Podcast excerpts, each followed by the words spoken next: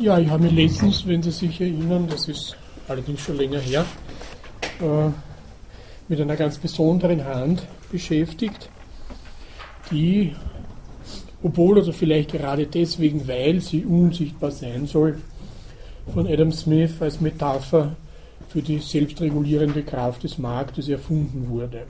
So zumindest will es der Mythos, den sie die Ökonomen immer wieder erzählen, der nach Philipp Mirowski, einem heftigen Kritiker der neueren Ökonomie, praktisch keine Bücher lesen und Adam Smith schon gar nicht, sondern halt immer diese Zweithand-Ideen äh, da sich vermitteln. Aber sei es wie es wolle, wir haben ja nicht die Aufgabe, die Ökonomen zu kritisieren, sondern einen philosophischen Blick auf diese Sache zu werfen. Und da entdeckt man dann eine ziemliche Ähnlichkeit dieses Konzepts der Invisible Hand mit anderen Konstruktionen, die in der Absicht entwickelt wurden, hinter den Zufälligkeiten der menschlichen Geschichte eine Zielstrebigkeit zu behaupten. Also es wären so teleologische Konzepte, wie man das nennt, dass die Geschichte sich eben nicht chaotisch sozusagen fortentwickelt, kontingent von Zufall zu Zufall taumelt oder, wie es so schön heißt in einem Text, wie ein betrunkener Dorfmusikant gleichsam die Zeitlinie abschreitet und man nie weiß, wohin, also das sind so diese berühmten Zufallsoperatoren, wohin ein Betrunkener denn nun schwanken wird. Das ist Random Walk. Ähm, ganz im Gegenteil, man hat natürlich auch von nun einer Säkularisierung eines religiösen Konzeptes, äh, man kann ja einem Gott nicht zutrauen, er macht Erschöpfung und dann geht er wie ein Betrunkener sozusagen die universelle Zeit ab, sondern alles hat einen Sinn irgendwie. Und dieser Sinn, äh, diese äh, Vernunft, die hinter der geschichtlichen Entwicklung steht, die man da angenommen hat, kann man natürlich nicht beweisen, sondern versucht jetzt mit solchen wirkenden Konstruktionen nicht gerade zu erklären, aber plausibel zu machen. Das sind ja alles irgendwie als Ob-Konstruktionen und die Invisible Hand, die eben dafür sorgt, dass aus den äh, unmittelbaren einzelnen selbstsüchtigen Interessen ein gutes Ganzes wird, nämlich eine Erhöhung des Reichtums für alle, wäre so ein Konzept. Das wird dann bei Hegel im Weltgeist wiederfinden oder in der Naturabsicht von Kant oder schließlich bei Marx im Weltmarkt, wie Gittsteiner äh, so schön bemerkt hat.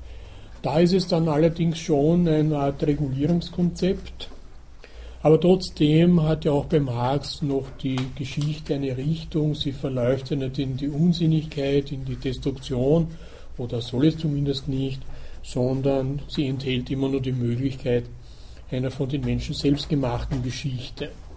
Das wäre dann gleichsam die Entmächtigung dieser unsichtbaren Wirkkräfte. Da würde dann die Invisible Hand zu einer Visible äh, Aktion der Beteiligten, dessen sie sich bewusst sind. Das ist, diese Konstruktionen operieren ja immer daran, damit, dass etwas hinter unserem Rücken passiert, das heißt jenseits unserer Vernunft, was eben nicht von uns beabsichtigt, was bestenfalls so schematisch begriffen werden kann. Ich möchte nun heute dieses äh, Konzept völlig verlassen, es einmal sozusagen als eine Möglichkeit, ein Marktgeschehen zu begreifen, dahingestellt lassen. Wir werden wieder darauf zurückkommen und Ihnen heute zwei Autoren vorstellen, die beide vom Markt als Utopie sprechen. Auf den ersten Blick allerdings geradezu diametral entgegengesetzte Ansichten vom Markt bieten. Der Markt als Utopie, das ist nicht nur beschränkt auf diese zwei Autoren. Äh, der eine heißt Horst Kurnitzki und der andere Karl Polanyi. Sie haben beide schon auf dieser Literaturliste, sondern da gibt es mehrere Texte inzwischen, die sich mit dieser Idee der Markt als Utopie äh, beschäftigen. Äh, positiv oder negativ. Äh, Polyany, für Polyany ist es ja negativ, das ist ja eher eine Dystopie, äh, während für Kurnitzki, wie wir sehen werden, es durchaus eine positiv besetzte Utopie ist. Für Konitzki, der als Essayist äh, in Mexiko lebt und jüngst ein Buch produziert hat, das in der Tat dann sehr stark verrissen wurde, äh, nämlich äh, unter dem Titel, man soll sich nicht nur über den neoliberalen Markt halt ununterbrochen beschweren und dass alles irgendwie düster ausschaut und die Gewaltbereitschaft steigt, sondern irgendwie so ein bisschen ein Minimum von Analyse sollte man schon noch bieten. Ähm, das sind halt schon Alterswerke, äh, wo dann der Essayismus ein bisschen galoppierend wird. Aber Kornitzki hat früher doch eine sehr wichtige Geldausstellung mal gemacht, die sich mit der gleichsam Vor- und Urgeschichte des Geldes äh, beschäftigt hat und war immer jemand, der versucht hat, äh, ethnologisch-anthropologische Texte mit Psychoanalyse zu verbinden. Sie werden es dann auch sehen äh, in der Vorstellung oder hören, äh, wie da einfache psychoanalytische Konzepte dann noch mitschwingen.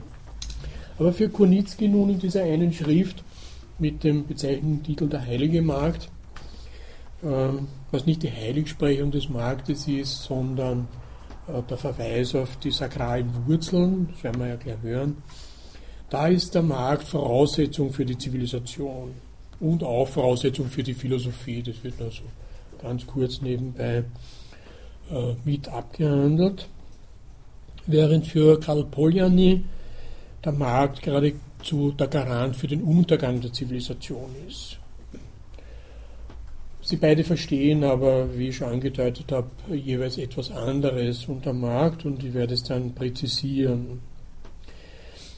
Kurnitzki geht vom Marktplatz aus, während Poljany vom Marktsystem spricht, das keinen besonderen Ort für sich beansprucht, sondern gleichsam allgegenwärtig, ubiquitär ist. Und das ist ein Unterschied, der auch dann in der Actors Network Theory wieder auftaucht, äh, nämlich man kann die Aktionen auf einem Marktplatz bestimmen, äh, in einem Handlungsnetzwerk sogar aufzeichnen. Man hat einen gewissen Überblick über einen Marktplatz, während der Markt ein Vokabel ist, das so groß ist, dass es gleichsam alles verdeckt, genauso wie Gesellschaft oder irgend so andere so Makrovokabeln und daher auch schwerer zu fassen ist. Es zeigt sich nun dann im Fortgang, äh, das nehme ich nur kurz vorweg, dass die Positionen von Kornitzki und Poljany weniger schroff entgegengesetzt sind, wie es zunächst scheint, sondern eher ein Nacheinander beschreiben. Während Kunitzki sich auf den vermeintlichen Ursprung konzentriert und aus der Frühgeschichte des Marktes seine Bewertung auch auf die spätere Entwicklung überträgt, also diese positive, äh, für die Zivilisation positive Entwicklung bietet für ihn dann die Grundlage, am Schluss dann sowas wie eine Marktutopie zu formulieren, also ein wünschenswertes Marktsystem, das nur über den Austausch von Gütern dann weit hinausgeht ähm, bezieht sich Poljany nur auf die spät, wesentlich auf die spätere Entwicklung des Marktes. Für ihn ist das Marktsystem eine Erscheinung des 19. Jahrhunderts. Davor hat es natürlich Märkte gegeben, aber das, was er unter dem System des Marktes versteht, dieses allbeherrschende, alle gesellschaftlichen Erscheinungen beherrschende des Marktes, das tritt erst im 19. Jahrhundert auf. Und das ist dann auch der selbstregulierende Markt, der im Wesentlichen dann von drei äh, Faktoren bestimmt wird, nämlich dass die Arbeit, der Boden und das Geld jeweils in das System des Marktes und damit der Verwahren, Verwahren, äh, wie soll man das nennen, äh, Commodification ist es so schön im Englischen, also die, man macht Waren daraus, und zwar nur fiktive, weil die ja nicht produziert sind, weder Boden noch Arbeit noch Geld, sind produziert wie andere Waren. Das nur vorwegnehmend. Und dieses Marktsystem, das da im 19. Jahrhundert entsteht und zu der Zeit, wo er den Text schreibt, 1941, 1943 auch endet, erscheint ihm als Katastrophe der menschlichen Zivilisation. Und der Trost für ihn ist eben, dass es, obwohl natürlich 1941, 1943 mitten im Weltkrieg äh, die Zivilisation gerade sozusagen Katastrophe äh, vor Augen hat, ist dieses Marktsystem äh, nun zu Ende gegangen. Wir werden hören, wie er das meint. Zunächst nun zu Kunitzki. Der hängt, wie schon der Titel verrät, der sakralen Interpretation des Ursprungs ökonomischer Sachverhalte an. Eine Interpretation, die meines Wissens zuerst von Bernhard Laum 1924 für das Geld entwickelt wurde. Das ist ein Text mit dem Titel Heiliges Geld äh, und äh, ist im Wesentlichen eine Darstellung des Ursprungs des Münzgeldes aus den äh, griechischen Opferriten. Äh, nur ein kleiner Hinweis, Obolos, also die, der Name einer griechischen Münze, einer sehr kleinen Münze, heißt gleichzeitig Opferspieß. Und das ist für Laum dann, der so eine philologisch-historische Untersuchung macht, auch dann Grund dafür eben im Opfermahl, wo die heiligen Tiere, die Rind, Rindviecher, dann eben sozusagen gegrillt werden und äh, die Gast, an dem Gastmahl Teilnehmenden dann eben entsprechende Stücke davon bekommen auf diesem Bratspieß. Äh, und dieser Bratspieß Obolos wäre dann sozusagen die Protomünze, wenn man so will. Das soll uns nicht beschäftigen, weil der Markt so nicht vorkommt. Das ist eine Erklärung, äh, die prominent wurde, die immer noch zitiert wird, wo es auch äh, mehrere Literatur dazu gibt, ähm, wo eben der sakrale Ursprung solcher Institutionen wie das Geld begründet oder versucht sein zu begründen. Kurnitzki nun dehnt es auf den Markt aus und rückt damit, indem er Markt und Geld ins Religiöse einbindet, diese zwei Elemente auch in den Bereich des Mythischen und behandelt dementsprechend auch den Hermes-Mythos als eine Art Urszene oder Gründungserzählung des Marktes. hinsichtlich der von ihm sogenannten Schlüsselbegriffe des Menschen, nämlich Markt und Geld, man könnte auch sagen Schlüsselbegriffe der Zivilisation, wird ihre eminent positive Rolle für eben die Entwicklung der Zivilisation hervorgehoben. Zitat bei Kurnitzki, für die Menschen sind die Schlüsselbegriffe vor allem das Geld und der Markt. Aus Kult und Religion erwachsen haben Geld und Markt den zivilisatorischen Prozess initiiert und durch die gesamte Geschichte hindurch stimuliert. Und, sind, und sie sind immer noch die Angelpunkte, um die sich Wirtschaft und Gesellschaft drehen. Das erinnert ein wenig an die Behauptung von Karl Schmidt, diesem eigenartigen Staatstheoretiker, deutschen Staatstheoretiker, wonach alle entscheidenden politischen Begriffe religiösen Ursprungs sind. Die Frage ist nun, ob sie daraus auch ihre behauptete zivilisatorische Wirkung beziehen. Das setzt ja eine Säkularisierung voraus, wo diese religiösen Begriffe nun für weltliche Verhältnisse in den Dienst genommen werden. Und die Frage ist, was nun von diesem Ursprung bleibt. Äh, ist damit das Säkulare, das Gesellschaftliche nun religiös bestimmt oder hat es eine Übertragung gegeben und wenn ja, wie schaut diese Übertragung aus? Weil dann eben diese Frage entsteht, ob man so ohne weiteres eine Kontinuität der Entwicklung denken kann. Das scheint Kurnitzki eher zu tun, eine unproblematische Kontinuität der Entwicklung. So zum Beispiel, wenn er bemerkt, wie das Profane stets aus der Emanzipation vom Heiligen noch am heiligen Ort hervorging, so war auch der Marktplatz einmal der Ort, wo von Ahnenkult und Götterverehrung ausgehend sich immer wieder neue Wirtschafts- und Sozialverhältnisse herausgebildet haben. Da scheint eine relativ unproblematische Beziehung, historische Beziehung zwischen diesem religiösen Kultplatz und dann einem säkularen Marktplatz zu bestehen, was ja für beide Seiten nicht ganz unproblematisch ist. Wenn man Ahnenkult und Götterverehrung mit der Sesshaftwerdung des Menschen, also mit dem Übergang von der Jäger- und Sammlerperiode zu jener von Ackerbau und Viehzucht zusammenbringt, also dieser berühmten neolithischen Revolution des Menschen, ähm, paar tausend Jahre, das hat auch ein paar tausend Jahre gedauert, ähm, vor unserer Zeitrechnung. Dann, und so der Befund der äh, Ethnologen bzw. Historiker, steht das Opfer im Mittelpunkt. Erst wie der Mensch sesshaft wurde, äh, und diese doch äh, komplizierten Kulturtechniken des Ackerbaus und der Viehzucht zur Verfügung hatte, gibt es sowas wie eine Dankbarkeit gegenüber den Ahnen, den Erfindern dieser Kulturtechniken und den Ahnen und Göttern, was dann äh, verschmilzt, und die äh, Vorstellung einer Verpflichtung gegenüber diesen Ahnen, einer Rückgabe, das, was sie mit dieser Erfindung des Ackerbaus und der Viehzucht ermöglicht haben, das soll nun gleichsam bedankt, anerkannt und immer wieder anerkannt werden. Und dies geschieht nun im Opfer.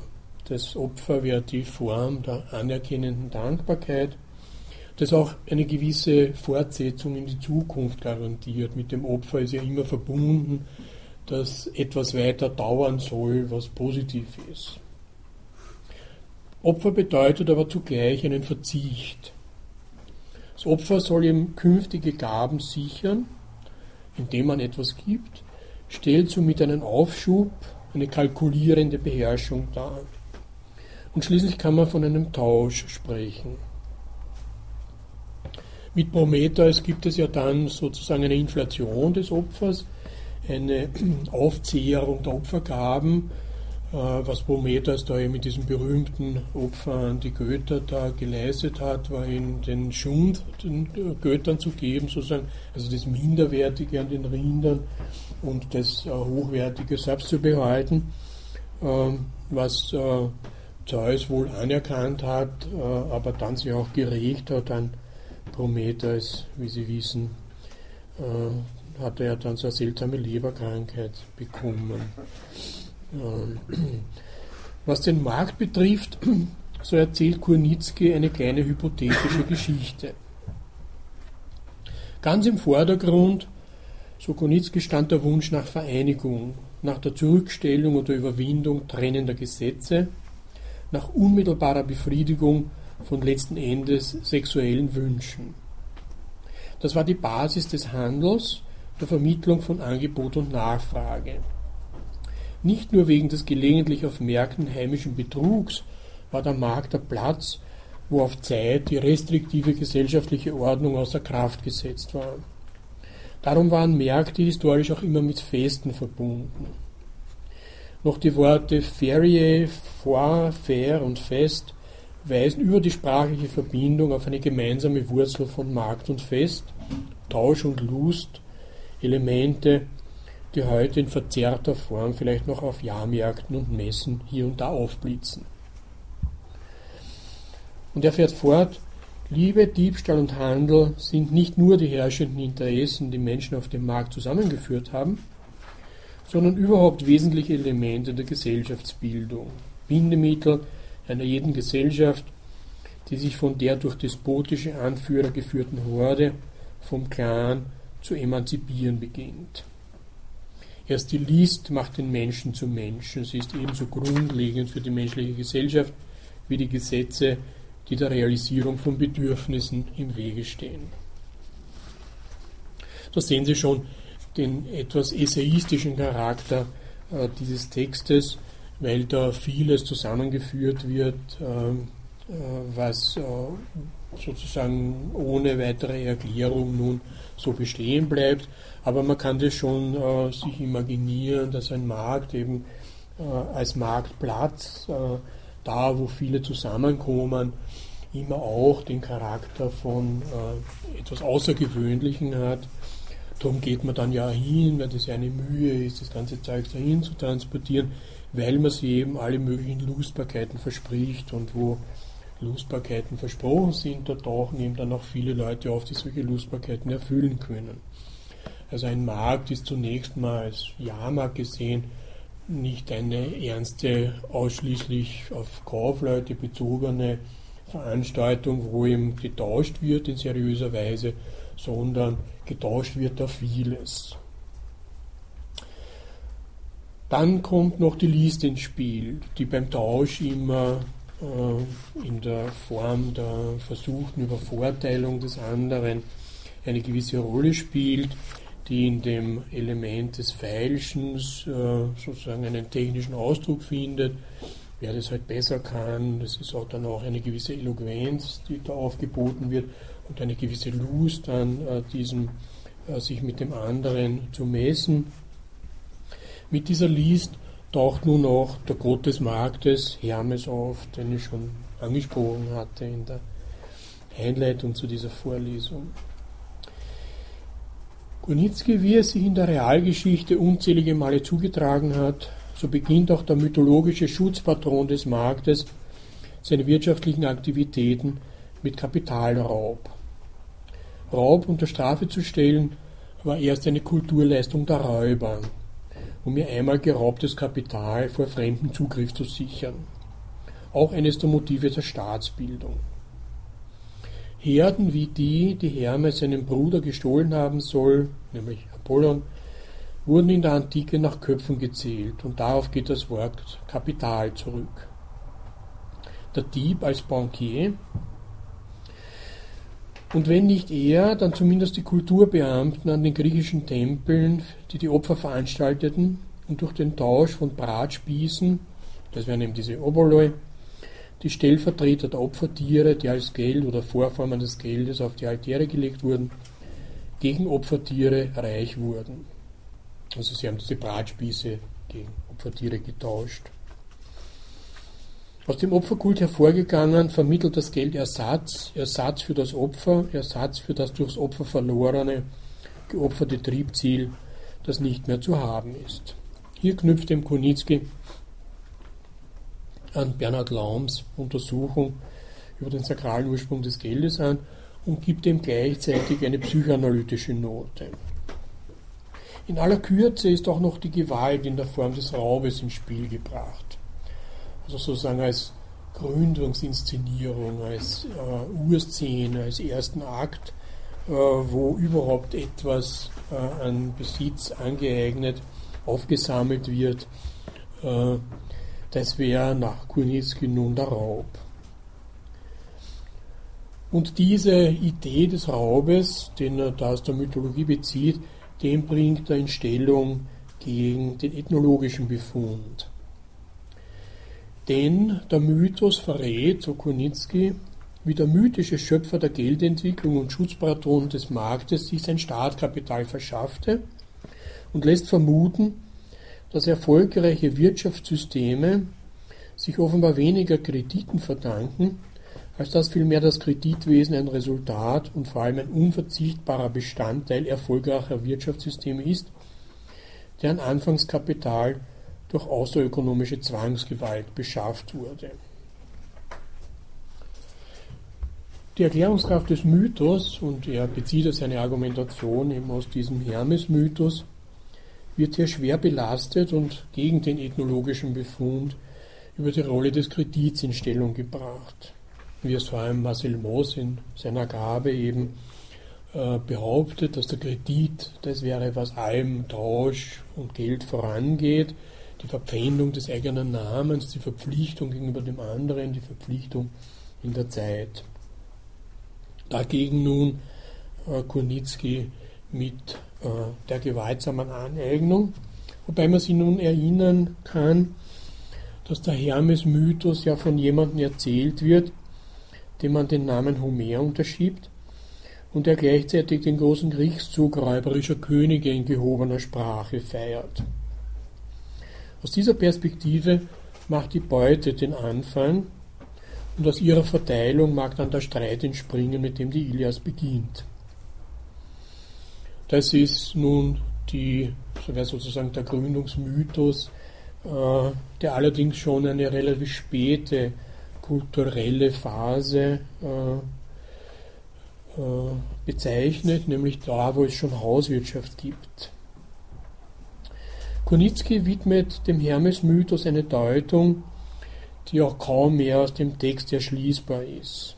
Er sagt, der Hermes-Mythos beschreibt die komplizierten, durch den Markt vermittelten Reproduktionsverhältnisse der Gesellschaft, bestimmt durch die Ambivalenz von Gesetz und Freiheit, nämlich dem durchs Gesetz artikulierten Verbot, das die Realisierung unmittelbarer Bedürfnisse verhindert, und der Suche nach einem Ausweg, nach Ersatz, nämlich der Freiheit, die unterdrückten, eventuell verdrängten, aber keinesfalls zerstörten Triebwünsche doch noch befriedigen zu können. Für beides steht der Tauschhandel ein. Als gerechter, aber auch als ungleicher Tausch verlangt er von den Tauschpartnern Opfer. Sie bekommen dafür Geld oder Waren als Ersatz, mit denen sie dann ihre unbefriedigten Wünsche hoffen, befriedigen zu können. Soweit nun äh, diese Marktmythologie, die uns Koenitzki äh, da bietet, also die gleichsam strikte Ableitung des Marktes aus einer mythologischen Erzählung mit einer gewissen psychoanalytischen Note oder wenn man so will, wenn man psychoanalytisch noch mehr übertreibt als er, dann könnte man den Markt als Institution der Sublimierung ansetzen. Also da, wo Triebwünsche immer nur über den Umweg des Tausches erfüllt werden können. Äh, Tausch heißt immer gleichzeitig Verlust und Gewinn, nämlich geben und zu bekommen. Äh, es heißt auch gleichzeitig, dass man verzichtet auf Gewaltanwendung, dass man auf die Unmittelbarkeit der Wunscherfüllung verzichtet, einen Aufschub leistet und in diesem Aufschub würde, und das macht das Element der Sublimation aus, dann sozusagen ein zivilisatorischer Nutzen abfallen. Nämlich eben Gewaltverzicht, äh, angenehme Umgangsformen etc. Das wäre sozusagen eine, wenn man so will, jetzt sehr verkürzte und schnelle äh, historisch-psychoanalytische oder mythologisch-psychoanalytische Deutung dessen, was da auf dem Markt passiert.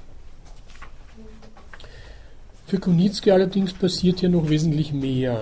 Der Markt ist für ihn auch Ort der Bewusstseinsbildung. Wieder in Anschluss an die Psychoanalyse explizit. In Analogie zu Freuds topologischer Darstellung der Psyche des Individuums wäre der Markt der Ort, wo das Ich, Es und Über-Ich vermittelt. Der Ort, wo die Gesellschaft zu sich selbst kommt, indem sie Verhältnis zu sich und zur Natur als bewusstes Verhältnis artikuliert. Sie kennen ja diese äh, aus der Metapsychologie relativ spät, äh, ich glaube es 1925 von Freud entwickelte Topologie, dass, es, äh, dass unsere Psyche sich aus drei Elementen zusammensetzt, die man einerseits Es nennen kann. Das ist wäre sozusagen das Gewusel der Triebe, mehr oder weniger sozusagen äh, biologistisch verstanden.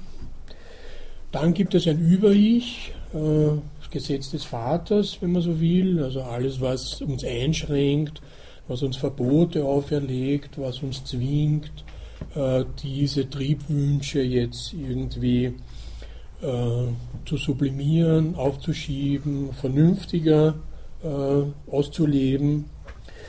Und die Vermittlung ist das Ich, gleichsam unsere Vernunft, also das, äh, was wir glauben, selbst zu sein, also so eingezwiegt irgendwie in diesen Sandwich über Ich und Es, von unten gedrängt, von oben kujoniert, haben wir sozusagen eine Mittellage in dem Ich, wo gerade so das äh, Bewusstsein äh, sie in einer Abwehrhaltung äh, gegenüber den anderen zwei Instanzen, die es ja nicht beherrschen kann, sondern von denen es gleichsam gedrückt und in gewisser Weise auch beherrscht wird, ähm, behaupten kann.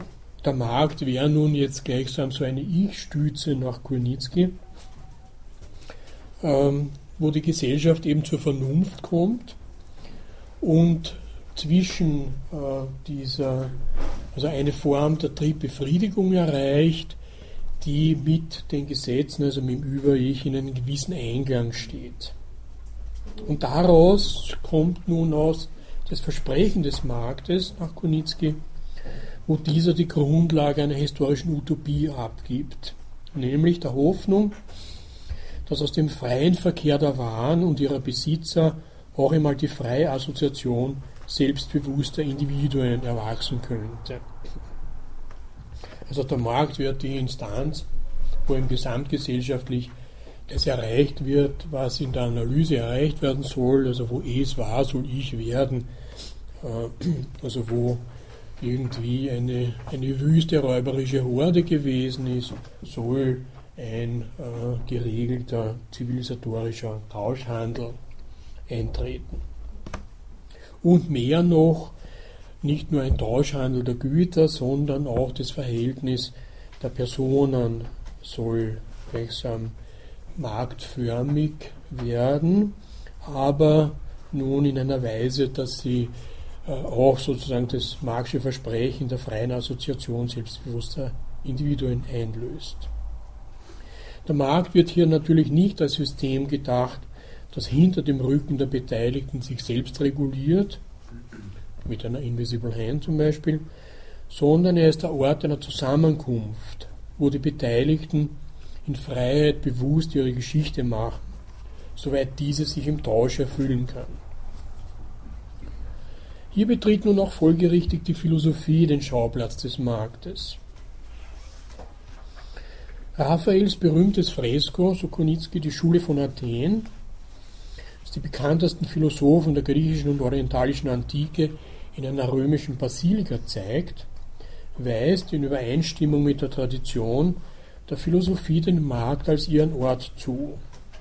Denn die römische Basilika war ja ursprünglich die Börse für das Kapital und den Produktengroßhandel, ehe sie der Kirche als Vermittlungsstätte für die letzte Wahrheit diente.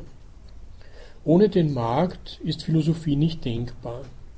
Denken, Sinnen ist wie der Markt durch den Markt und auf dem Markt auf die Befriedigung immer noch unbefriedigter Bedürfnisse ausgerichtet. Soweit Kurnitzki. Da tritt allerdings eine kleine Umkehrung ein. Wenn die Basilika zunächst die Börse war und dann die Kirche war, dann hat die Kirche ja eher ökonomischen Ursprung als äh, umgekehrt äh, das äh, Geld äh, religiösen Ursprung. Aber da kenne ich mich nicht so genau aus mit der Basilika, äh, kann ich weiter nichts sagen. Was aber nun die Philosophie betrifft, so wird der Markt als Marktplatz Ort der öffentlichen Auseinandersetzung, auch ein Ort der öffentlichen Konkurrenz. Hier bildet sich, wenn man so will, eine Meinung analog wie ein Preis. Damit erhebt sich auch die Frage der Zugänglichkeit oder anders gesagt die Frage nach dem Verhältnis von Demokratie und Markt, eine Frage, die auch Karl Polanyi stellen wird wie wir noch hören werden. Kunitzki fragt also, ob der Markt sich tendenziell auch für alle Gesellschaftsmitglieder geöffnet, universalisiert und Fremdes inkorporiert und keine Monopolbildung und ökonomische Herrschaft über Schwache zugelassen hat. Ob er wahrhaft demokratische Prozesse gestattet und der historischen Erinnerung, nämlich einem Geschichtsbewusstsein Raum gegeben hat, um Krisen in Zukunft vermeiden zu können. Zweifellos wurde diese auf dem Markt geborene Utopie durch denselben Markt auch wieder zunichte gemacht.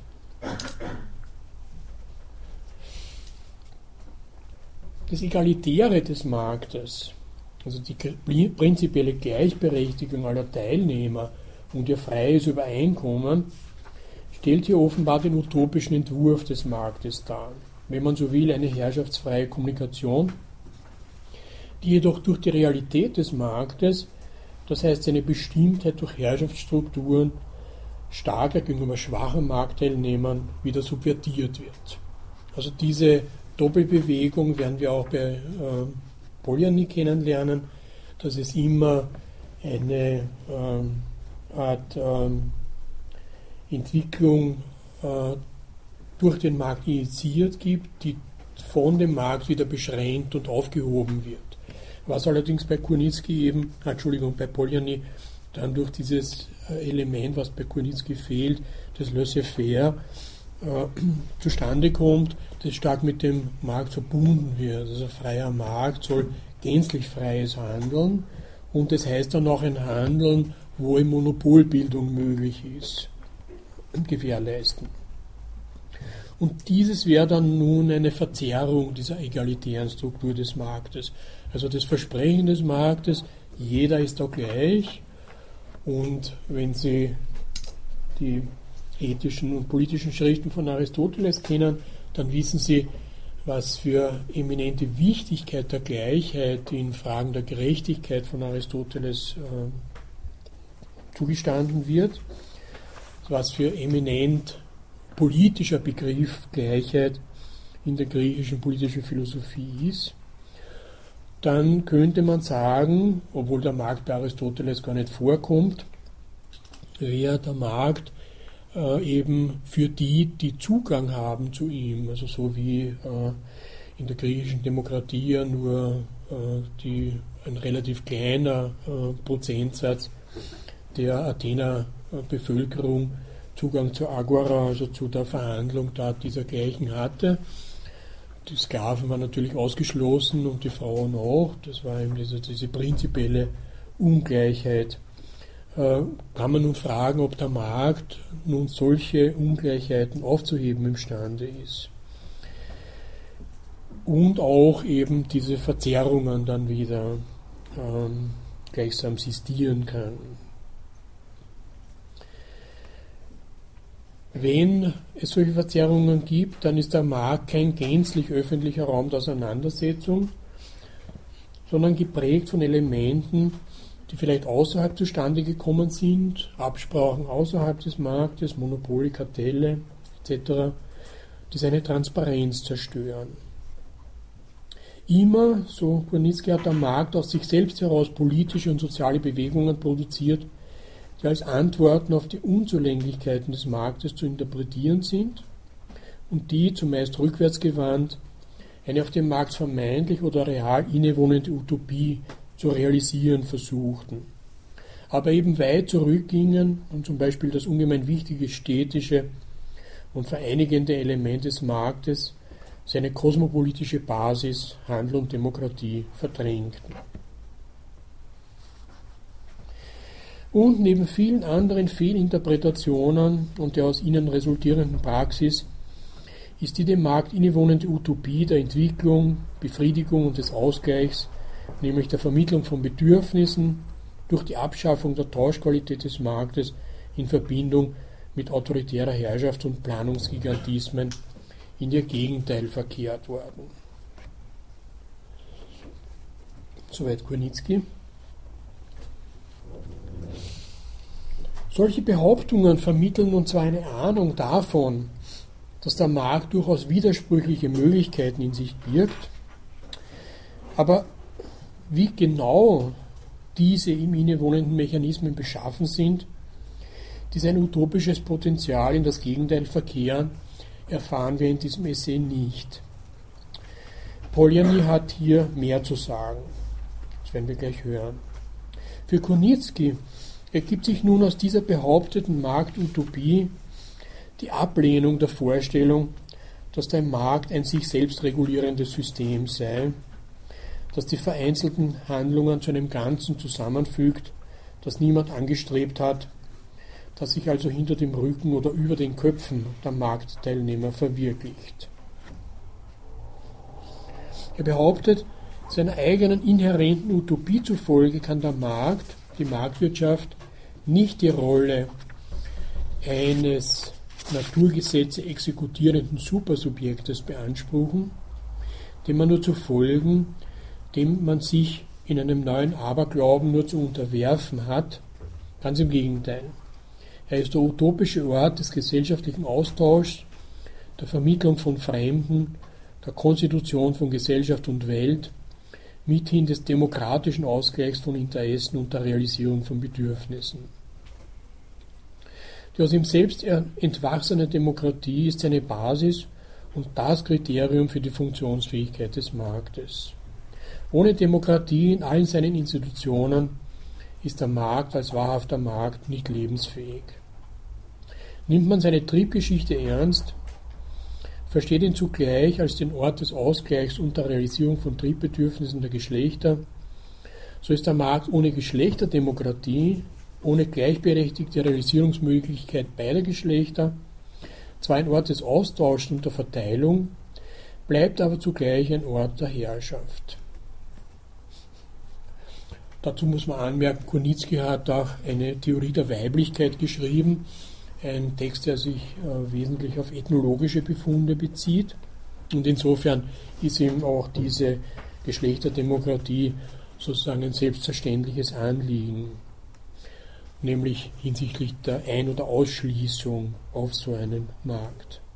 Dieser Befund, dass ein sich selbst regulierender Markt der Demokratie widerspricht, oder anders gesagt, dass die Demokratie eine andere Vorstellung von Markt notwendig macht, stimmt mit der Ansicht Polyanis weitgehend überein. Polyanie wird dieses geradezu, die Demokratie geradezu als Beschränkung des äh, selbstregulierenden Marktes und nur der selbstregulierende Markt ist für ihn ein Marktsystem einführen. Zum Abschluss nun noch eine kleine Träumerei, die sich Kurnitzki leistet.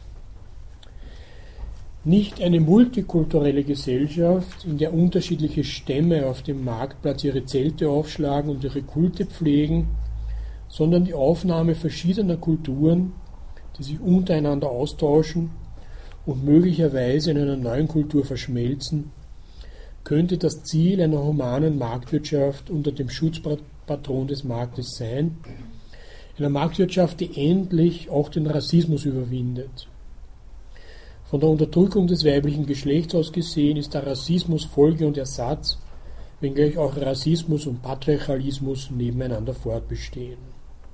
Das Verschwinden von Rassismus und Antisemitismus kann schließlich als Schlüssel für die Einlösung der eigenen Utopie des Marktes angesehen werden. Soweit diese eigenartige Wendung.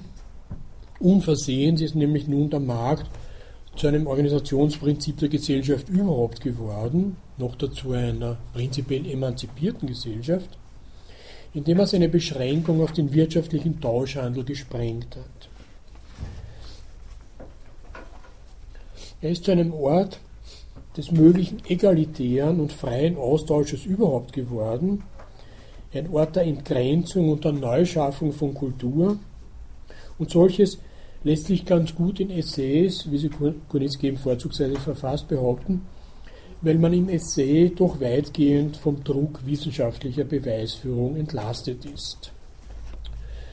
Der Autor, den ich nun gegenüber Kurnitzki ins Rennen bringen möchte, Karl Poljany, hat sich etwas mehr dieser Last ausgesetzt, dieser Last der wissenschaftlichen Begründung, obwohl auch er seine wesentliche wirtschaftliche Bildung als Redakteur und hat keine, kein akademisches Studium der Ökonomie betrieben, sondern Philosophie äh, studiert in Budapest, obwohl er 1886 in Wien geboren wurde. Ähm,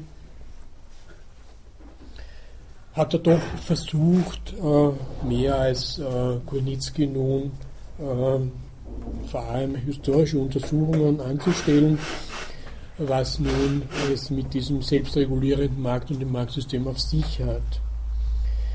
Äh, Polyany befindet sich mit seinen Theorien in einer seltsamen Position. Von den Ökonomen wird er so gut wie nicht beachtet. Äh, aber im Grenzbereich von Anthropologie, Wirtschaftsgeschichte und antiker Geschichte wird er immer noch als Ausgangspunkt von Diskussionen angesprochen. Vor allem zum Beispiel äh, in den ganzen Diskussionen über die Rolle der Ökonomie in Mesopotamien spielt äh, Polyanie immer noch eine große Rolle. Seine Geldtheorie wird immer noch als Ausgangspunkt für die Diskussionen über das sogenannte primitive Geld benutzt.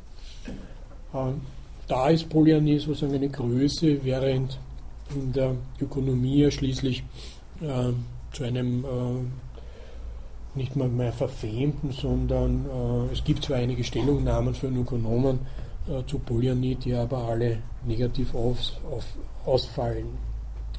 Was uns oder mich jetzt da im äh, Rahmen dieser Vorlesung noch interessiert, ist, dass ich auch Bruno Latour explizit in seiner Darstellung des, der Actors Network Theory auf dieses 1944 erschienene Werk Polyanis bezieht, das ich Ihnen nun vorstellen möchte, The Great Transformation.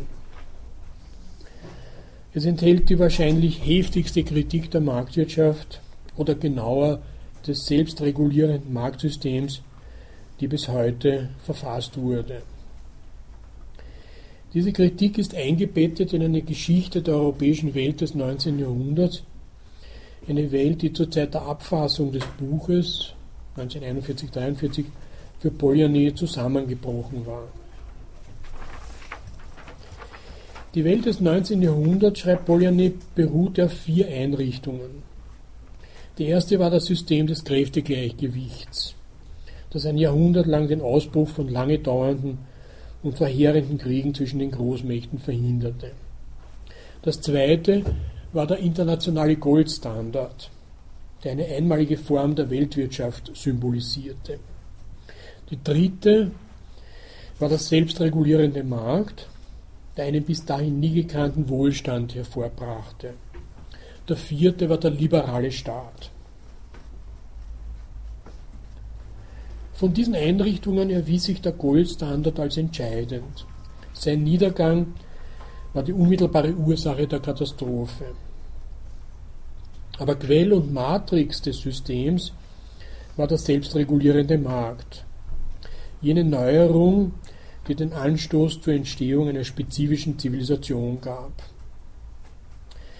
Der Schlüssel zum gesellschaftlichen System des 19. Jahrhunderts waren die Gesetze, die die Marktwirtschaft beherrschten.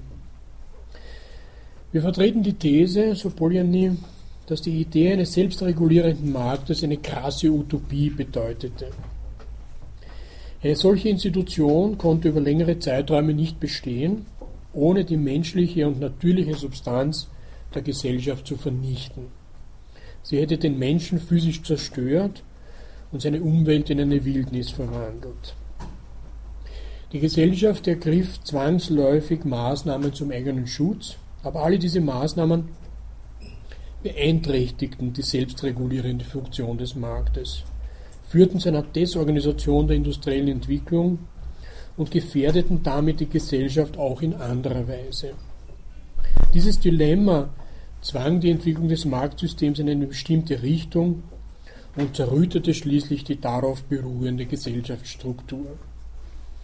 Also auch der Zusammenbruch des, äh, des er mit äh, dem Aufhören des Goldstandards in den 1930er Jahren ansetzt, bringt nicht unmittelbar die Rettung, äh, sondern das geht ihm äh, für ihn in einer ganz interessanten politischen Analyse in den Faschismus über. Der Faschismus das war das Problem zu seiner Zeit schlechthin, ist eine Reaktion auf dieses Marktsystem, auf diese negativen Funktionen des Marktsystems, aber natürlich nicht die Rettung.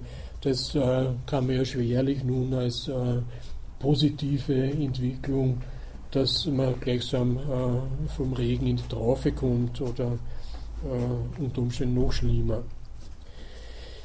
Das ist schon eine gute Zusammenfassung dessen, was Polyani in der Folge historisch detailliert, vor allem auf die englische Entwicklung bezogen entfaltet. Wobei es mir dann auf diese drei Elemente ankommt, also die äh, Einrichtung dieses äh, politischen Gleichgewichts, das kann man vernachlässigen, aber die drei Elemente, die er dann anführt, äh, eben Goldstandard, selbstregulierender Markt und liberaler Staat, äh, die sind eng vernetzt und die sind es auch, was dann gleichsam äh, diese Matrix des Marktes ergeben.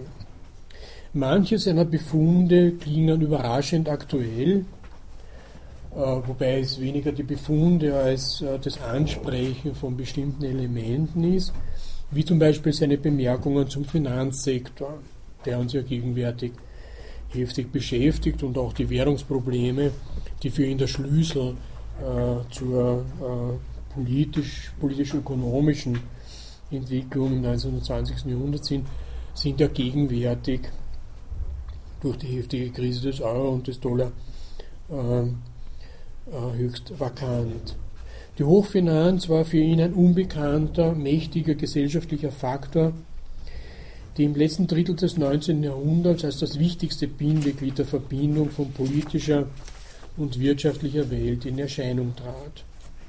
Organisatorisch, schreibt er, war die Hochfinanz der Kern einer der kompliziertesten Institutionen, die die Menschheitsgeschichte je hervorgebracht hat.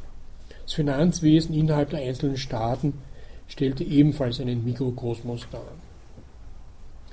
Diese Hochfinanz nun war abhängig von einer seit den 1930er Jahren verschwundenen Institution der Währungspolitik, nämlich dem Goldstandard. Der Goldstandard ist eine Währungsordnung, bei der die Währungseinheiten durch ihr Goldgewicht bestimmt werden. Freie Austauschbarkeit zwischen Noten, Goldmünzen und Goldbahnen besteht und der internationalen Goldverwendung keinerlei rechtliche Schranken im Weg stehen. Daraus folgt, dass die Wechselkurse durch die relativen Goldgewichte der Währungen determiniert sind. Das nennt man Goldparitäten. Die Aufrechterhaltung der freien Austauschbarkeit erfordert die Haltung einer Goldreserve durch die Notenbank. Und diese Goldreserve deckt nun, wie man sagt, zu einem gewissen Grad die Währung. Das wird nie 100% sein, es gibt äh, zwei verschiedene äh, Systeme, ein proportionales und ein äh, so ein äh, sozusagen festgesetzt äh, auf was weiß ich, 40 Prozent der emittierten Geldmenge. Der Witz dieses Goldstandards ist aber, dass er eine Beschränkung der Geld, ausgegebenen Geldmenge durch die Notenbank darstellt.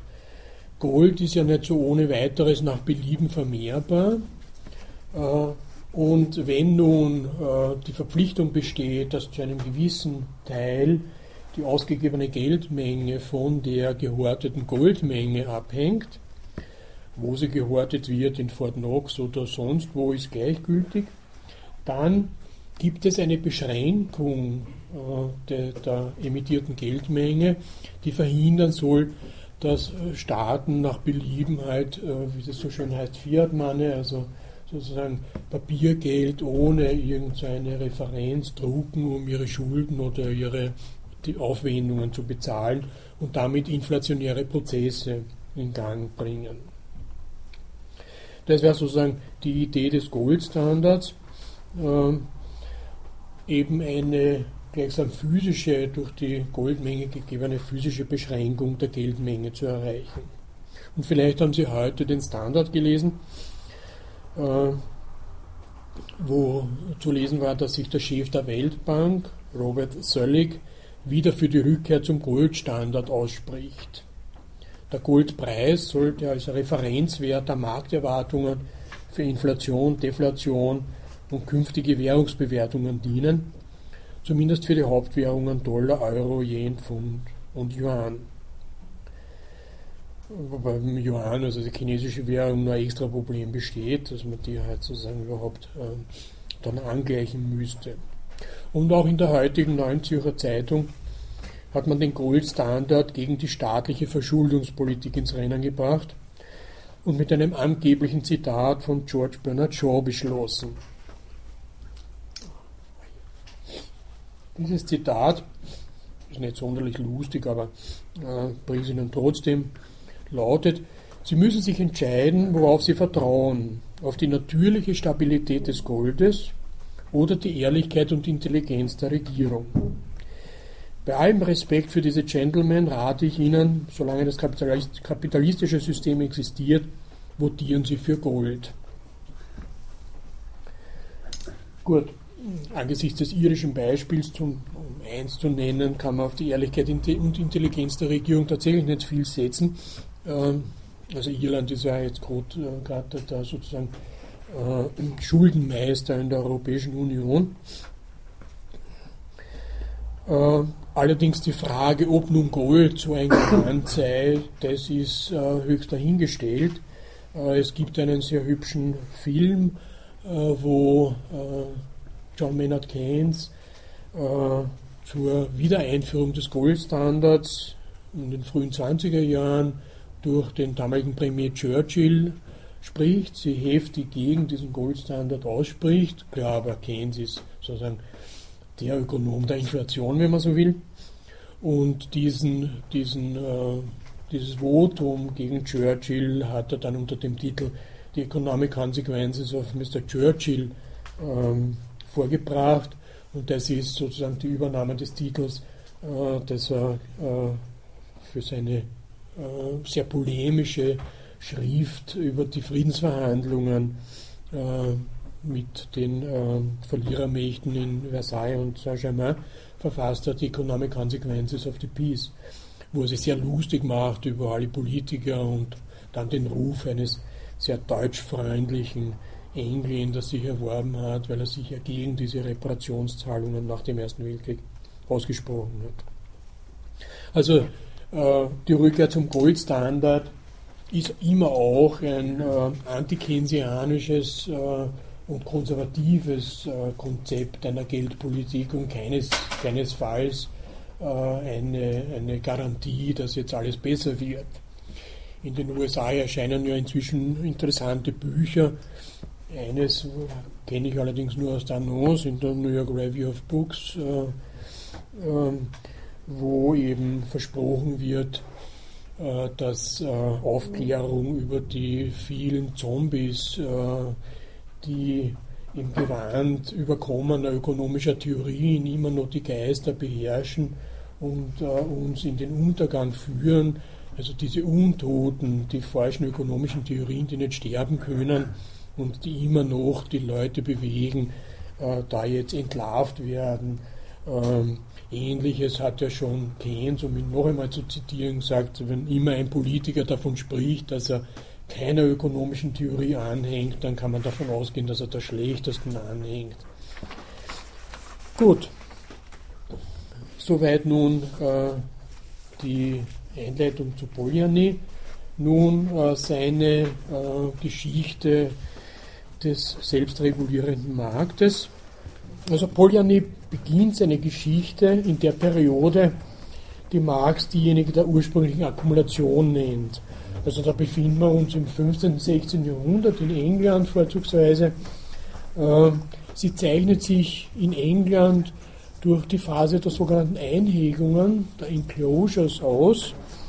Äh, der Hintergrund dieser Enclosures ist, dass Ackerland in Weideland verwandelt wird um äh, Ackerland in äh, Weideland für Schafe umzuwandeln, weil Wolle Hauptexportartikel Englands war zu dieser Zeit.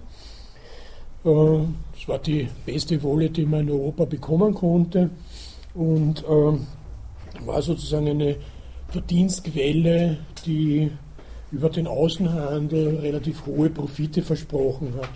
Dafür haben die Landedelleute wahrscheinlich auch die Klöster äh, begonnen in der Zeit vom Heinrich VIII.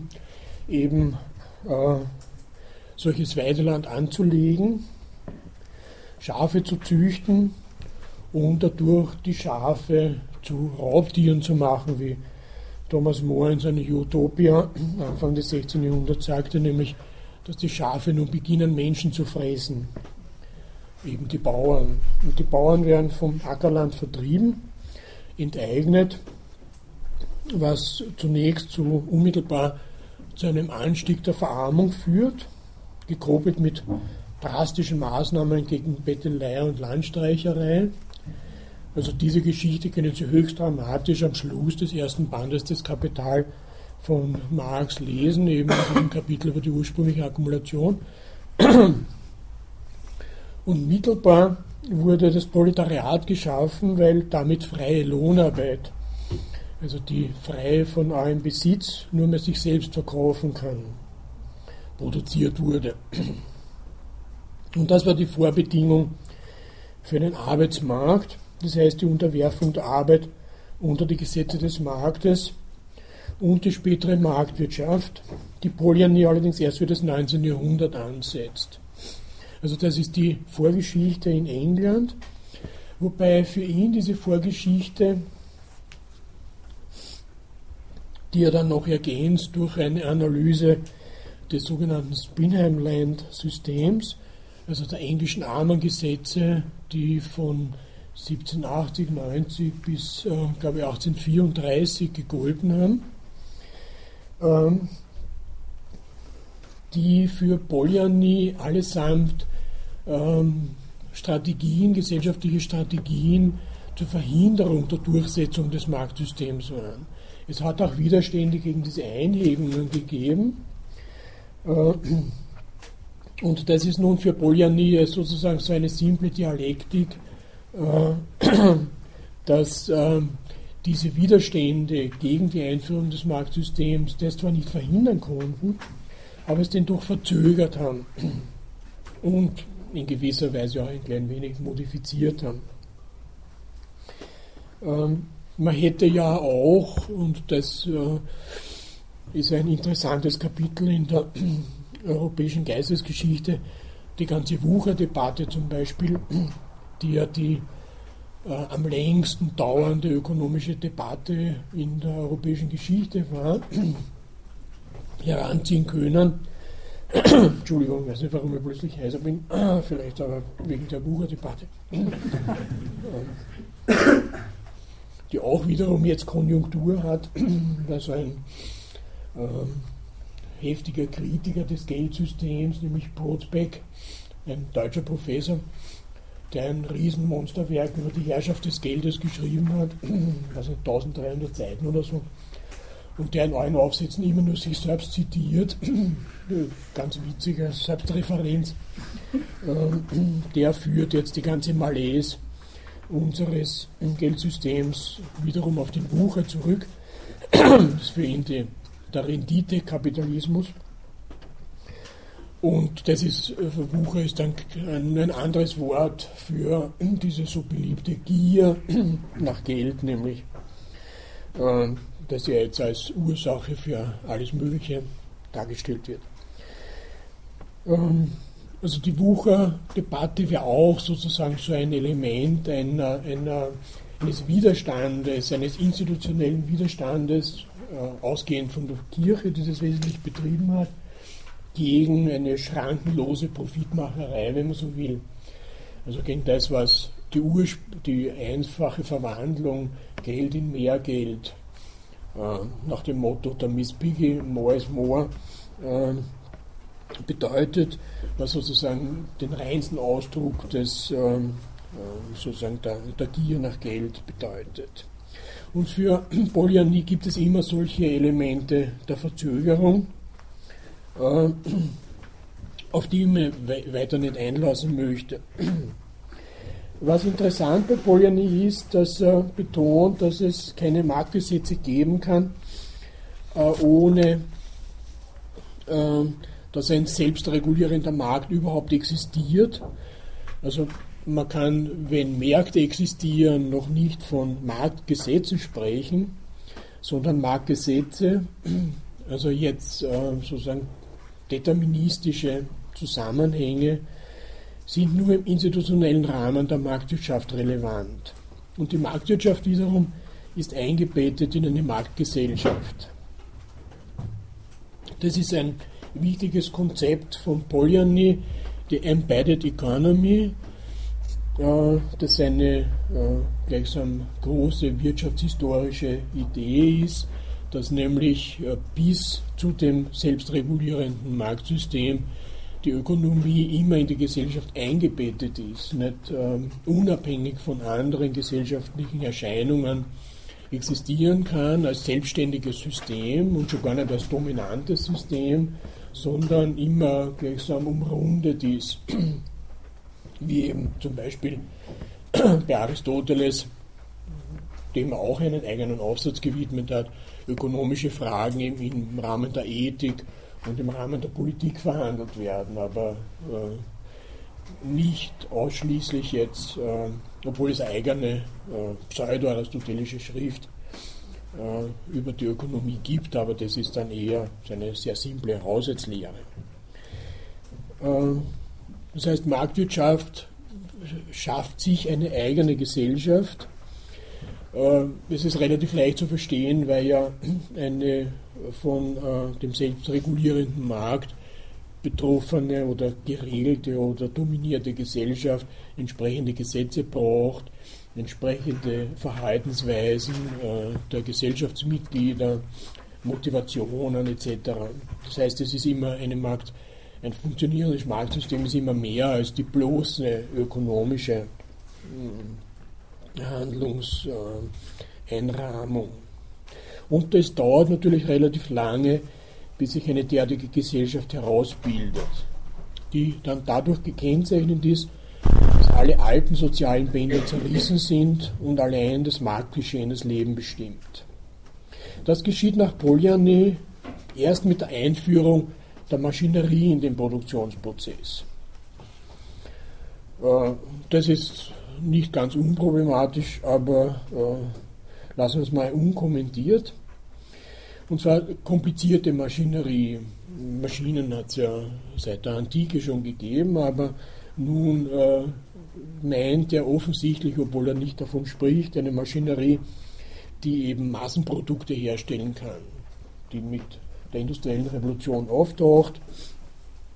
In England eben äh, entsprechende Spinn- und Webemaschinen produziert, die nun einen hohen Ausstoß an Textilien zur Folge haben und entsprechende Nachfrage brauchen, um existieren zu können. Also die Produktivität muss sich dann einen dauernden Absatz sichern. Wir wollen keineswegs behaupten, dass die Maschine das Geschehene verursachte, aber wir sind, wir sind davon überzeugt, dass in dem Augenblick, in dem komplizierte Maschinen und Produktionsstätten im Rahmen einer kommerziellen Gesellschaft eingesetzt wurden, zwangsläufig die Idee von einem selbstregulierenden Markt entstehen musste. Für den Kaufmann bedeutet dies, dass alle beteiligten Faktoren käuflich sein müssen. Das heißt, dass sie jedermann in den benötigten Mengen zur Verfügung stehen müssen, der in der Lage ist, dafür zu bezahlen.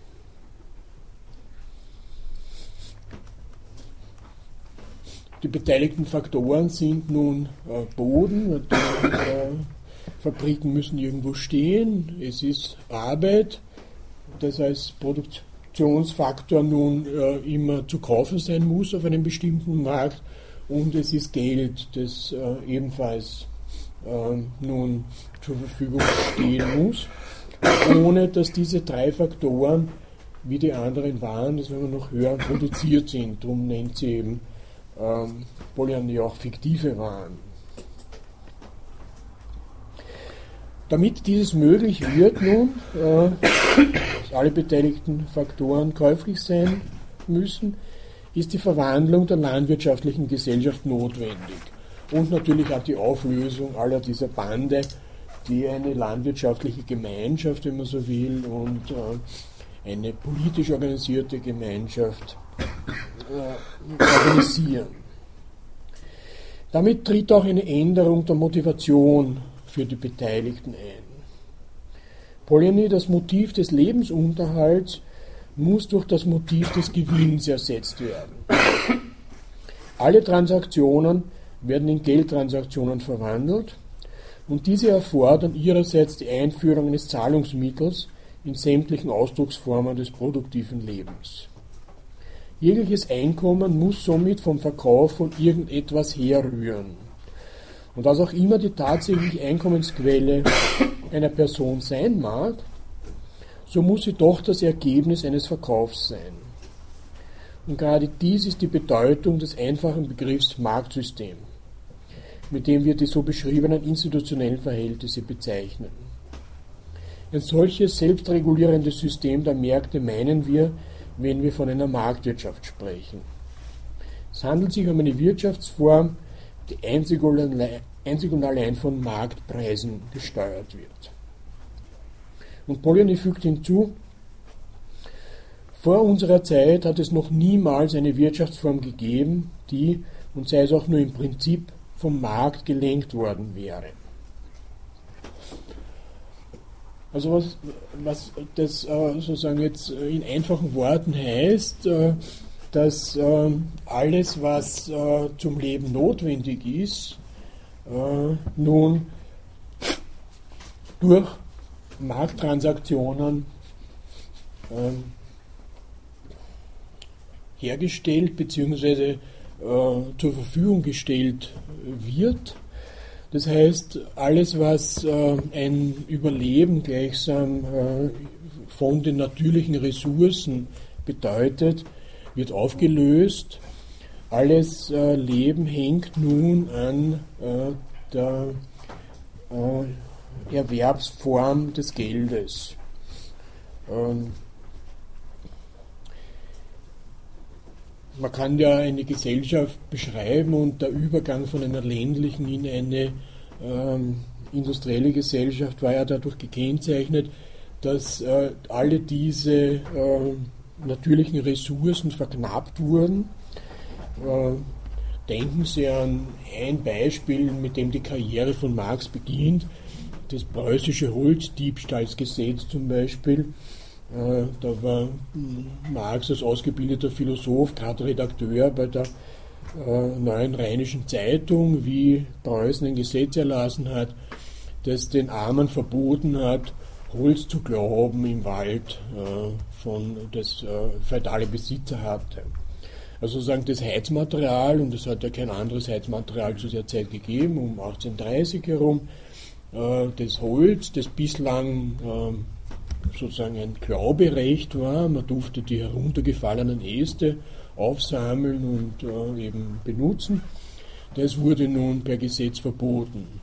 Damit werden die Armen gezwungen, nun auch dieses äh, sozusagen ihr äh, Heizmaterial auf dem Markt zu kaufen. Das heißt, sie müssen mehr Arbeit aufwenden, weil sie dieses nicht mehr von der Gemeinschaft äh, umsonst bekommen. Genauso wie eben dieses gemeinsame Weideland aufgehoben wird, die Allmende etc. etc. Äh, man kann nun viele Beispiele anführen, die alle darauf hinauslaufen, alle beteiligten Menschen sozusagen in so ein Marktsystem hineinzuzwingen und alle Elemente einer Art Selbstversorgung aufzulösen, aufzuheben. Ähm, dieser Vorgeschichte nun äh, wie es zu dieser Wirtschaftsform des Marktsystems kommt, äh, und zwar über einige Jahrtausende hinweg, ist eine umfangreiche interdisziplinäre Studie gewidmet, die Poliani zusammen mit einer Forschergruppe an der Columbia University, wo in 1947 berufen wurde, diese in New York resistierende Universität, in den 1950er Jahren durchgeführt wurde. Das ist eben Trade and Market in the Early Empires. Das haben Sie da auf der Liste 1957. Eine Studie, die immer noch sozusagen als Ausgangsstudie benutzt wird, wo eben auch Early Empires, eben auch das mesopotamische und auch ägyptische Alte Reich verhandelt werden. Und wo eben sozusagen in der Intention von Polyani marktlose Gesellschaften als funktionierende Gesellschaften vorgeführt werden, die, äh, um dieses Fachvokabel zu gebrauchen, sich redistributiver Methoden äh, befleißigen.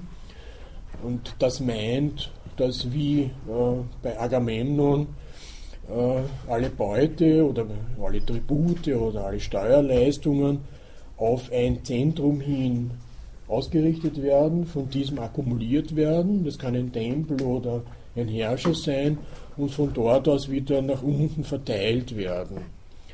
Nicht in der Form des Tausches und des Kaufes, sondern in der Form einerseits der rechtlichen Aneignung und der Verteilung in der Form von Geschenken ja, zum Beispiel. Das war ja auch im europäischen Mittelalter so. Niemand hatte da Privatbesitz, sondern alles, was erworben wurde, jetzt in der Oberschicht, äh, wurde mit dieser Redistributionsform äh, verteilt.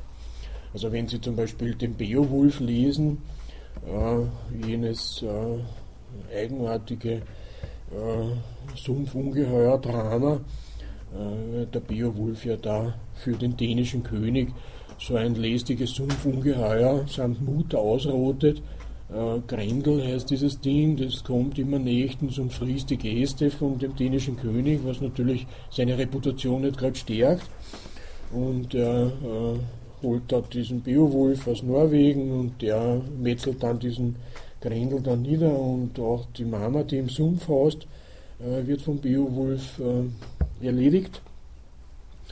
Äh, dafür bekommt nun Beowulf einen Lohn von diesem dänischen König, aber das äh, ist für Beowulf nicht jetzt Privateigentum, sondern mit den Geschenken fährt er zu seinem norwegischen König und übergibt dem alle diesen Lohn, worauf der ihm wiederum mehr beschenkt, als er da bekommen hat.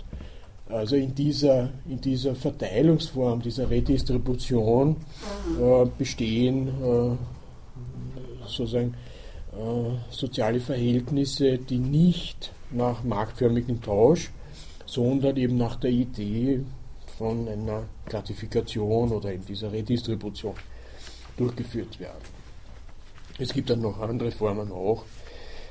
Jedenfalls einige Texte zu diesem Thema, äh, das in Trade and Market in the Early Empires verhandelt wird, finden sich auch in dem Aufsatzband Ökonomie und Gesellschaft wie zum Beispiel eben ein Text mit dem Titel Der marktlose Handel zur Zeit Hammurabis.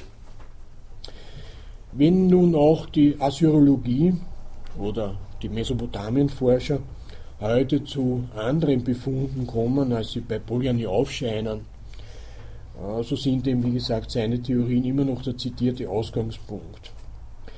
Andererseits bleibt es wohl richtig, dass Märkte zwar existierten, sie aber nicht die Kraft hatten, die ganze Gesellschaft nach ihrem Ebenbild zu formen. Also dieser marktlose Handel zur Zeit Hammurabis äh, wird dann von äh, neueren Forschungen äh, doch äh, in wesentlichen Details, äh, na, man kann jetzt sagen widerlegt, aber halt äh, anders abgebildet, als das klarerweise bei Polyani aus Gründen des verfügbaren Materials sie darstellt. Also Märkte existieren zwar, aber sie haben nicht die Kraft, die ganze Gesellschaft nach ihrem Ebenbild zu formen. Die Marktform hingegen, sagt Polyani, die mit einer eigenen spezifischen Zielsetzung verbunden ist, nämlich Austausch, Tauschhandel, ist imstande, eine spezifische Institution hervorzubringen, den Markt. Dies ist letztlich der Grund, warum die Beherrschung des Wirtschaftssystems durch den Markt von ungeheurer Bedeutung für die Gesamtstruktur der Gesellschaft ist. Sie bedeutet nicht weniger als die Behandlung der Gesellschaft als Anhängsel des Marktes. Das wäre sozusagen dann der selbstregulierende Markt, das Marktsystem. Die Wirtschaft ist nicht mehr in die sozialen Beziehungen eingebettet, sondern die sozialen Beziehungen sind in das Wirtschaftssystem eingebettet. Und das ist eben in Europa im 19. Jahrhundert eingetreten. Diese Verwandlung, wodurch die einzelnen Märkte in eine Marktwirtschaft, anders gesagt, die geregelten Märkte in einen selbstregulierenden Markt übergehen. Geregelte Märkte sind solche, die von politischen Institutionen beschränkt, mit äh, bestimmten Auflagen verbunden etc. Zum Beispiel, wenn Sie daran denken, dass es ja immer eine Marktordnung gibt. Also ein, ein, auf einem Marktplatz herrscht nicht der freie Markt, wenn man so will, sondern da herrscht eine bestimmte vorgegebene Ordnung von der politischen äh, Souveränität aufrechterhalten. Und der Übergang nun von solchen geregelten zu einem selbstregulierenden Markt, der ist naturgemäß von entscheidender Bedeutung. Und da behauptet nun äh, Polyani, dass man nicht erkannte, dass die Verwandlung der Märkte in ein selbstregulierendes System von ungeheurer Marktfülle nicht als Ergebnis einer den Märkten innewohnenden natürlichen Tendenz zur Ausuferung war, sondern vielmehr die Auswirkung der durchaus künstlichen Anreize, die dem Gesellschaftskörper appliziert wurden, um mit einer Situation fertig zu werden, die wiederum von dem nicht weniger künstlichen Phänomen der Maschine geschaffen worden waren. Also das ist seine Idee, simpel genug, aber äh, doch als äh, wesentliches Element hier eingesetzt. die mit der Maschine, mit der Maschinerie oder wie es bei Marx heißt, mit der großen Maschinerie mögliche Massenproduktion, die macht erst so ein Marktsystem notwendig. Für Wirtschaftshistoriker ist das äh, sozusagen ein äh, bekannter Befund. Im ganzen 18. Jahrhundert gibt es immer die Klage, dass äh, relativ moderne Wirtschaftsbetriebe zusammenbrechen, weil sie äh, nach ihren Produkten nicht die entsprechende Nachfrage finden. Obwohl es im Prinzip so eine Nachfrage gibt, aber man muss sozusagen einen Markt dafür finden. Und es gibt eine ganze Reihe von Beispielen, dass halt äh, gerade Luxusmanufakturen zum Beispiel äh, Spiegelmanufakturen in Österreich und Böhmen zusammenbrechen, obwohl es eine gesamteuropäische riesige Nachfrage nach Spiegeln gibt, weil die in allen Palais eingebaut wurden und so weiter. Aber man muss auch die Marktbeziehungen so gestalten können, offenbar die Infrastruktur oder anderes, äh, dass man eben für seine Produkte einen Markt finden kann. In der Grauen Enzyklopädie zum Beispiel äh, heißt es da von den Manufakturen, dass sie eben solche riskanten Unternehmen seien, obwohl sie die Vorstufe zur Fabrik darstellen, weil eben es so schwierig ist, eine dauernde Nachfrage nach diesen nunmehr durch die hohe Produktivität möglichen Massenprodukten herzustellen. Im 19. Jahrhundert hat man das dann irgendwie geschafft, vor allem äh, in England. Und diese Idee ist dann ja auch, äh, und dafür dürfte Polanyi ein wenig affiziert worden sein, in die ökonomische Theorie eingegangen. Wenn Sie Ricardo lesen, also jenen äh, englischen Ökonomen, äh, der damit beginnt, Adam Smith zu kritisieren, in seinen Principles of Political Economy, 1816, wenn ich mich nicht täusche, erschienen. Äh, da wird ausdrücklich das entscheidende äh, Gesetz innerhalb dieser Ökonomie, das Wertgesetz, auf die Massenproduktion der Güter bezogen. Also ökonomische Gesetze gelten nach Ricardo nur für jene Güter, die massenhaft produzierbar sind, äh, wo es sozusagen eine unbeliebige Menge dauernd produziert werden können. Sie gelten nicht für Dinge, die Seltenheitswert haben. Kunstgegenstände zum Beispiel äh, sind davon ausgenommen, die fallen nicht unter das Wertgesetz. Und dieser Idee, dieser grundlegenden Bestimmung der ökonomischen Theorie nun auf die Massenproduktion folgt auch Marx ausdrücklich. Also das Wertgesetz als regulierendes Gesetz eines selbstregulierenden Marktes hat nur Gültigkeit für die industriell hergestellten Massenprodukte, nicht für handwerkliche oder kunsthandwerkliche oder sonstige Produkte, die da, die erstens gar nicht hergestellt sind oder die da rausfallen. Insofern macht Polanyi nun auf sehr simple Art ein Element äh, verantwortlich für dieses selbstregulierende Marktsystem, das nun in der äh, Produktion von Gütern liegt. Also man könnte sagen, die Marktgesellschaft wird ermöglicht durch eine technologisch-ökonomische Änderung in, auf der Seite der Produktion, wobei das nun natürlich auch so ein Wechselspiel ist. Äh, damit es zu dieser technisch-ökonomischen äh, Änderung in der Produktion gibt, sie brauchen ein anderes Management dann in den Fabriken etc., braucht es auch ein freies Kapital, das im Wesentlichen vom von, von der Kaufmannschaft geliefert wird, das nun in diesen Bereich angelegt wird. Und, und das hat der Polanyi auch betont, das tun Kaufleute erst, wenn sie so einigermaßen sicher sind, dass es einen entsprechenden Absatz für ihre Produkte gibt und einen entsprechend kontinuierlichen Absatz für ihre Produkte. Also dass es einen Markt gibt, auf dem man diese Produkte lancieren kann. Und insofern schließt sich da der Kreis äh, unter dieser Voraussetzung, dass es ein Massenpublikum für diese Produkte, zunächst mal für die äh, Textilprodukte gibt, wird es auch zu Innovationen und Investitionen in diesen Sektor kommen, weil so entscheidende äh, Erfindungen da ja äh, gar nicht mal von Ingenieuren gemacht wurden. Also die Spinning Jenny und äh, diese Webmaschinen wurden von technischen Laien da sozusagen ähm, erfunden und eingeführt. Gut, äh, das mal nur für heute. Wir, ich möchte das nächstes Mal dann fortsetzen und äh, vor allem auf diese äh, dreifache Bestimmung von Polyanie äh, zurückkommen, äh, inwiefern nun äh, Arbeit, Geld und Boden zu Waren gemacht werden und damit dieses selbstregulierende Marktsystem tatsächlich funktionsfähig wird. Ja, und für heute Dankeschön.